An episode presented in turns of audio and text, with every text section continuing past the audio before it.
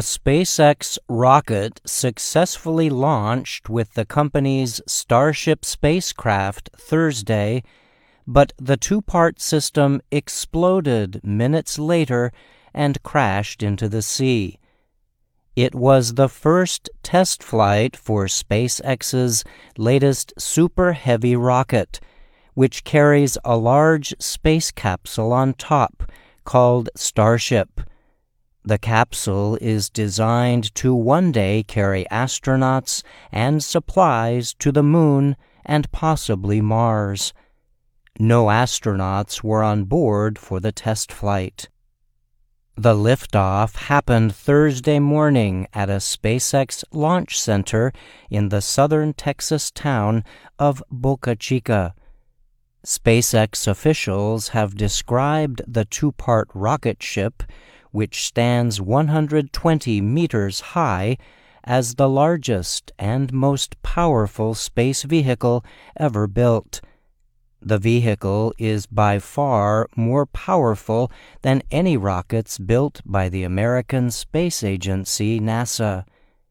The flight plan had called for the Super Heavy to separate from Starship minutes after the launch, but instead the rocket began to tumble and then exploded four minutes into the flight. The combined vehicle then fell into the Atlantic Ocean's Gulf of Mexico. The spacecraft reached an altitude of nearly 32 kilometers before exploding. The Super Heavy rocket is designed to be reusable, but for the test flight, no landings of the rocket or spacecraft were planned. Images appeared to show that several of the 33 main engines were not firing as the rocket climbed from the launch site. There was no immediate comment from SpaceX on any engine failures. SpaceX had hoped that after separating, the spacecraft would continue flying and attempt to circle the world before crashing into the Pacific Ocean near Hawaii.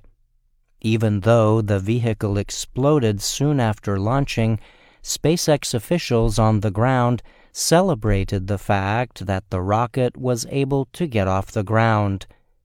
The company declared the event a successful test flight.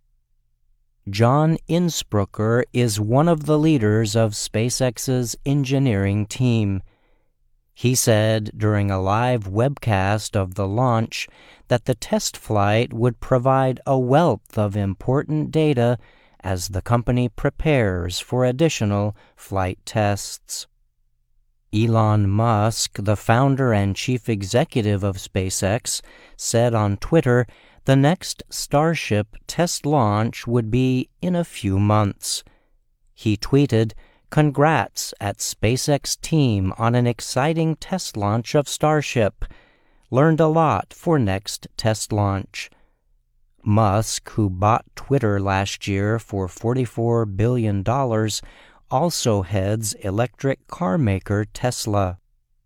In the weeks leading up to the flight, Musk predicted a 50 50 chance that the spacecraft would reach orbit.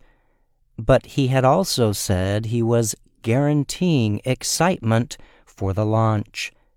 SpaceX's Insprucker told webcast watchers after the launch, You never know exactly what's going to happen.